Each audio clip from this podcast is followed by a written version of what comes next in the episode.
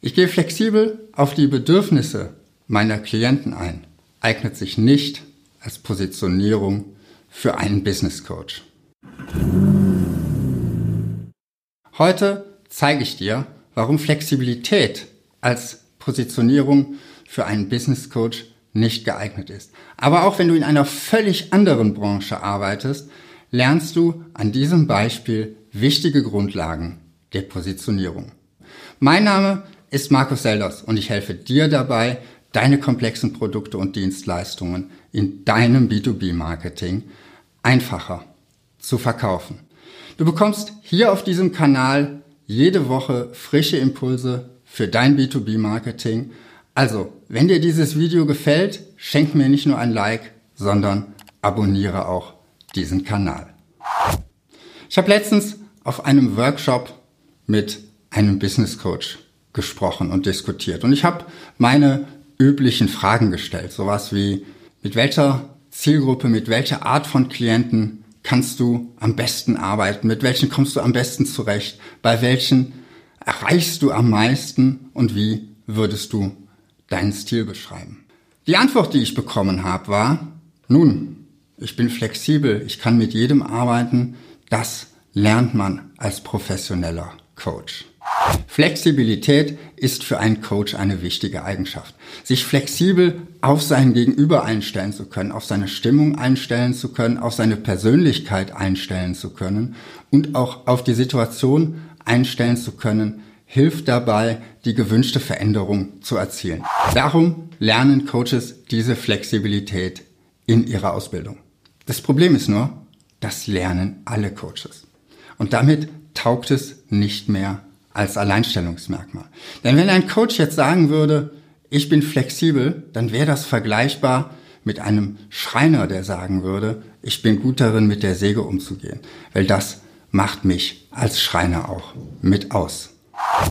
Schauen wir uns das Ganze an einem konkreten Beispiel an. Stell dir vor, du entscheidest dich, dass du dich coachen lassen möchtest. Du hast drei Coaches zur Auswahl. Coach 1 hat den Ruf, besonders einfühlsam zu sein. Er nimmt sich Zeit für seine Klienten, er nimmt sie an die Hand, führt sie durch diesen Veränderungsprozess und geht sehr vorsichtig vor, um seine Klienten nicht zu überfordern.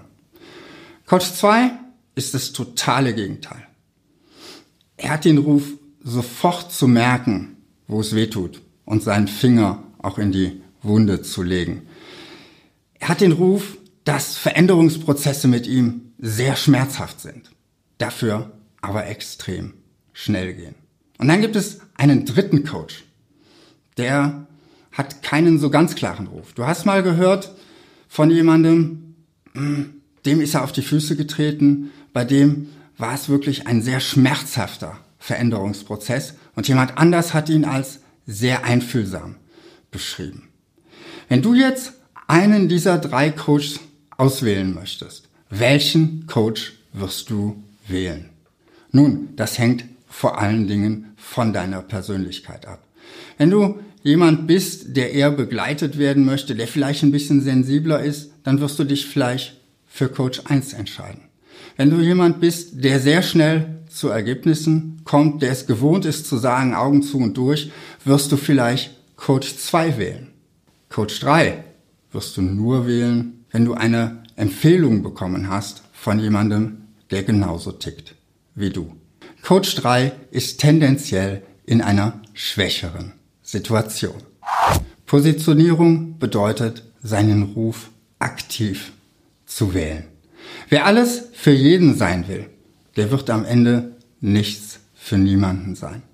Und darum ist es in diesem Beispiel wichtig, sich zu entscheiden, will ich wahrgenommen werden als der Coach, der besonders einfühlsam ist oder als der Coach, der möglicherweise unter Schmerzen zu schnellen Ergebnissen kommt. Indem du diese Entscheidung triffst, wirst du möglicherweise polarisieren. Das wird dem einen nicht gefallen, wenn du der Coach bist, der sofort zum Punkt kommt und der sofort den Finger in die Wunde legt. Dafür wird es andere geben, denen wird es nicht gefallen, wenn du besonders einfühlsam bist, wenn du vielleicht denen, die schnell vorankommen wollen, mit dieser einfühlsamen Art zu lange brauchst. Und auch wenn es dir gelingen würde, dich professionell auf beide Bedürfnisse einzustellen und entsprechend zu handeln, ich wage jetzt mal zu behaupten, auch wenn ich keine Coaching-Ausbildung habe, dass es für dich einfacher ist, wenn du in deinem natürlichen Modus arbeiten kannst und dich nicht professionell verstellen musst, um professionell flexibel zu sein. Wichtig ist nur, dass du deinen Ruf, deine Positionierung aktiv und bewusst wählst. Vielleicht sagst du jetzt, okay, dieses Beispiel war aber ein bisschen eindimensional. Natürlich, das war eine Vereinfachung. Und wenn es nur zwei mögliche Positionen für Coaches geben würde, für Business Coaches geben würde, dann wäre das da draußen relativ harter Wettbewerb, weil einfach sich alle Coaches eben um diese zwei Positionen prügeln müssten. Tatsächlich ist das Ganze mehrdimensional. Positionierung hat viele Dimensionen. Eine weitere mögliche Dimension wäre hier das inhaltliche Thema, mit dem sich ein Coach beschäftigt. Vielleicht spezialisiert sich der eine auf Stressreduktion am Arbeitsplatz, weniger Stress bei der Arbeit. Und der andere sieht sich mehr als Erfolgscoach und möchte seinen Klienten dabei helfen, Vermögen aufzubauen. Vielleicht ist die Positionierung aber auch eine Kombination aus mehreren Dimensionen. Im Beispiel oben vielleicht der Coach, der dir hilft, deinen Stress am Arbeitsplatz loszuwerden und dabei sofort zum Punkt kommt, sofort den Finger in die Wunde legt und eben schmerzhaft, aber zu schnellen Ergebnissen kommt. Oder der Erfolgscoach, der sich gerade dadurch auszeichnet, dass er den Ruf hat, besonders einfühlsam mit seinen Klienten umzugehen, sie ganz langsam an dieses Thema Vermögen und Geld und die damit verbundenen Glaubenssätze heranzuführen.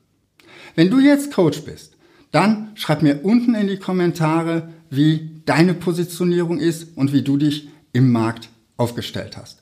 Wenn du kein Coach bist, dann schreib mir doch gerne, welche Positionierung du dir von einem Coach wünschen würdest, von dem du dich gerne coachen lassen würdest.